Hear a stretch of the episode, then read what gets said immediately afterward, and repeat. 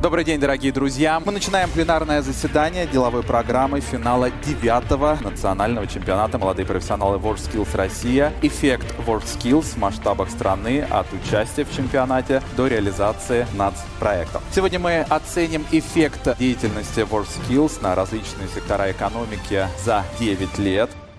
Кроме того, наша дискуссия будет проиллюстрирована кейс-шоу реальными примерами, в которых профессиональная карьера людей и успех предприятий разделились на до и после WorldSkills.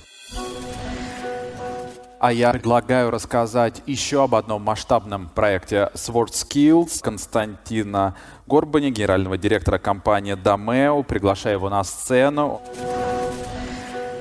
Уважаемые друзья, коллеги, добрый день. Мне очень приятно участвовать в том масштабном мероприятии, очень хорошо организованном. Меня зовут Константин Горбань, я основатель и генеральный директор ремонтной компании «Домео». Мы делаем сервис по дизайну жилых интерьеров и капитальному ремонту квартир. Я думаю, что многие из вас сталкивались с ремонтом. Какие ассоциации вызывает у обычных людей слово «ремонт»?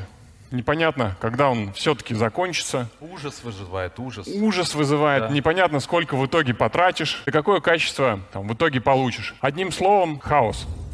Почему так происходит? На этом рынке стройки отделки трудится около 5 миллионов человек. Как вы думаете, какое количество из этих людей обладают нужным уровнем практических навыков для выполнения работы, за которую они получают деньги? По экспертным оценкам, более 9 из 10 человек не обладают достаточным уровнем практических навыков на реальном рынке. Почему так происходит? Потому что если ты делаешь работу некачественно, то ты можешь сделать ее быстрее. И в 80% случаев, с учетом того, что у клиентов нету навыка по профессиональной технической приемке, ты за это получишь больше денег. И у них нет причин идти учиться. И рынок существует в таком хаосе. И с этим нужно что-то делать.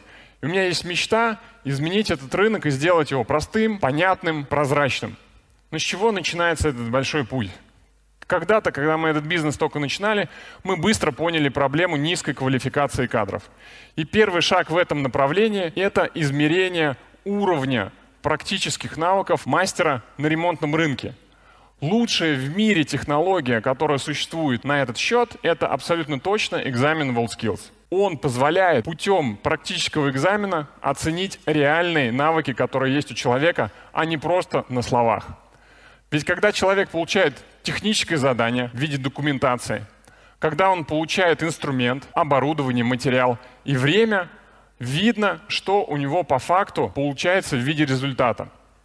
Разумеется, мы взяли эту технологию на вооружение и сейчас проводим демо-экзамен у себя в компании – более того, ни одна стройка не обходится без прораба.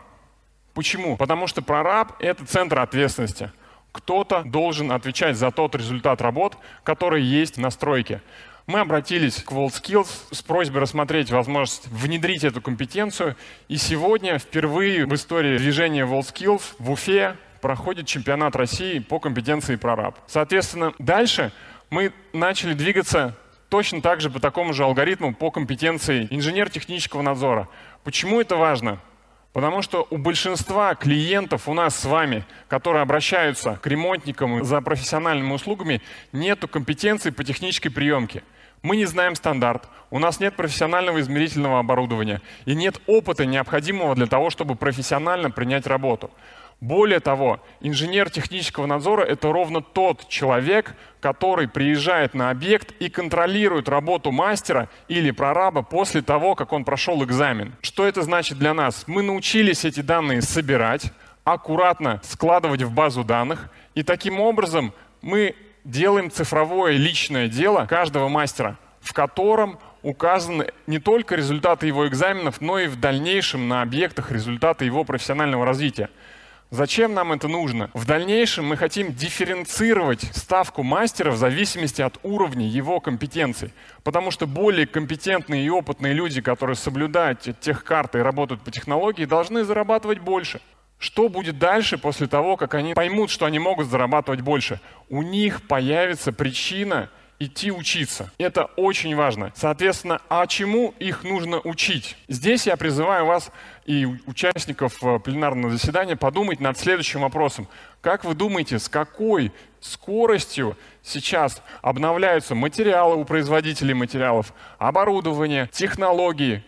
Коллеги, мы живем в эпоху ускоряющейся турбулентности – Каждый год выходят новые материалы, новые инструменты. Для того, чтобы этому учить, необходимо создать мостик между тем, что происходит у нас в бизнесе, потому что мы хотим учить людей практическим навыкам, за которые клиенты, то есть вы, готовы платить деньги. Соответственно, для этого нужно участие совместное бизнеса, потому что мы готовы давать обратную связь и даем ее. WorldSkills и образовательные системы только на базе этого мостика мы верим, что возможны масштабные изменения этого рынка, о которых мы мечтаем. Я призываю всех участников рынка, строительства и не только активнее включаться и давать обратную связь в движении WorldSkills в отношении тех технических навыков, которые необходимы для того, чтобы выполнять работу, за которую люди получают деньги. Большое спасибо за ваше внимание. Спасибо, спасибо большое. Роберт Наильевич, попросим вас прокомментировать, передаю вам слово. Генеральный директор АНО, агентства развития профессионального мастерства WorldSkills Россия, Роберт Наильевич Уразов. Смотрите, да, WorldSkills в России появлялся, конечно, как популяризация рабочих профессий, но достаточно быстро понятно основание – да, если вы в качестве основания берете образование, то достаточно тяжело двигаться вперед, потому что то, чему надо учить, находится в другой плоскости, бизнесовой. И вот пример компании Domeo, нам было очень важно и интересно, чтобы компании попробовали этот инструмент как э, не образовательный в первую очередь, а тот, который приносит прибыль и увеличивает. Ну, кстати, во многом благодаря этому примеру мы потом пошли в наш проект «Производительность труда». Поэтому, ну что сказать, э, как бы я присоединился к призыву предыдущего спикера.